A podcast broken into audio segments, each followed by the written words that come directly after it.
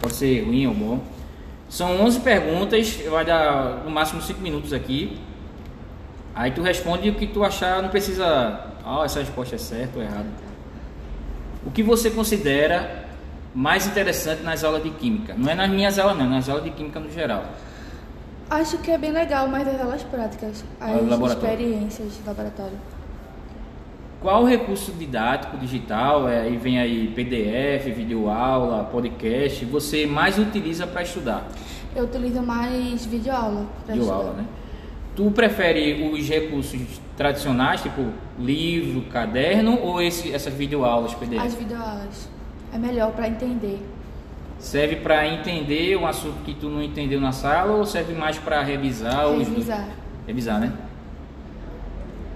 Pronto. Aí vem a, vem a vem uma pergunta que é justamente a base do, da, da entrevista. Se você acredita que esses recursos, é, videoaula, PDF, ele pode contribuir para a aprendizagem de conteúdo de química. Bastante.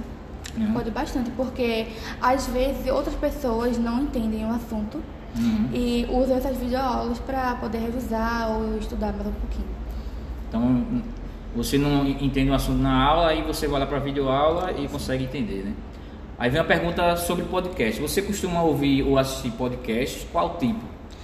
É, em geral, Sim, qualquer tipo de podcast. Precisa ser do podcast do tipo educacional. então, é, a gen- eu escuto de, de fofoca, Uhum. de programa de televisão, às vezes. Tem algum específico? É Pote das Gatas, Uhum. que eu gosto bastante. Mas tu, o que tiver passando de fofoca, tu, eu tu assi- tu escuto. assiste, né? É, Como é que tu avalia o processo de produção de podcast sobre tabela periódica? Porque o podcast teve duas etapas, uma que eu produzi e uma que vocês produziram. sim. Qual foi a etapa que tu sentiu mais dificuldade na produção?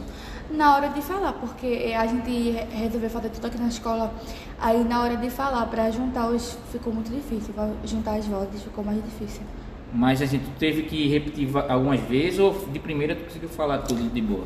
Não, eu eu falei de boa, mas os outros teve que repetir, fazer Uhum. de novo. Pra editar foi difícil também ou foi, foi tranquilo? de Não, juntar? foi tranquilo. Pra Uhum. juntar foi tranquilo.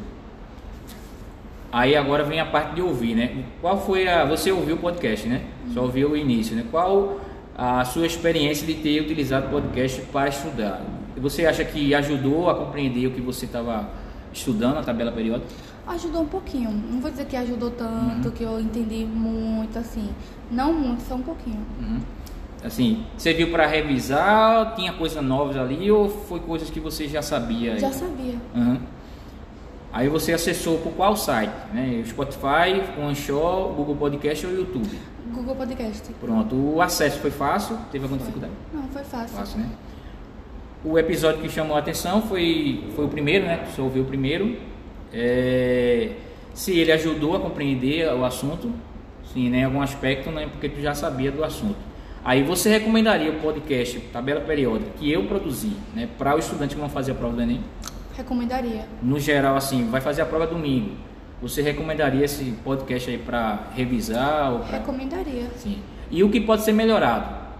Tem algum aspecto Eu aí? que- acho que tava muito baixo o som um pouquinho.